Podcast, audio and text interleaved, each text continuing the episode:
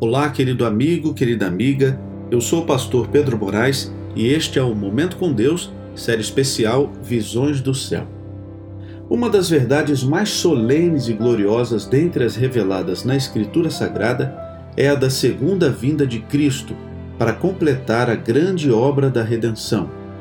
Ao povo de Deus, por tanto tempo a peregrinar em sua jornada na região da sombra da morte, é dada uma esperança preciosa e inspiradora de alegria na promessa do aparecimento daquele que é a ressurreição e a vida, a fim de levar de novo ao lar seus filhos exilados.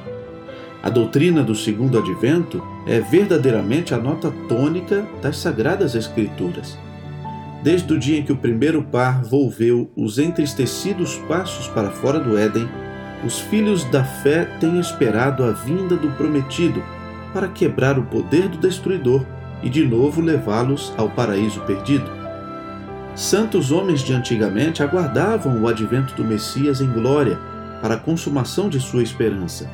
Enoque, apenas o sétimo na descendência dos que habitaram no Éden e que na terra durante três séculos andou com Deus, teve permissão para contemplar de muito longe a vinda do libertador. Ele diz: Eis que é vindo o Senhor com milhares de seus santos anjos para fazer juízo contra todos. Que tal experimentar essa esperança hoje mesmo na sua vida?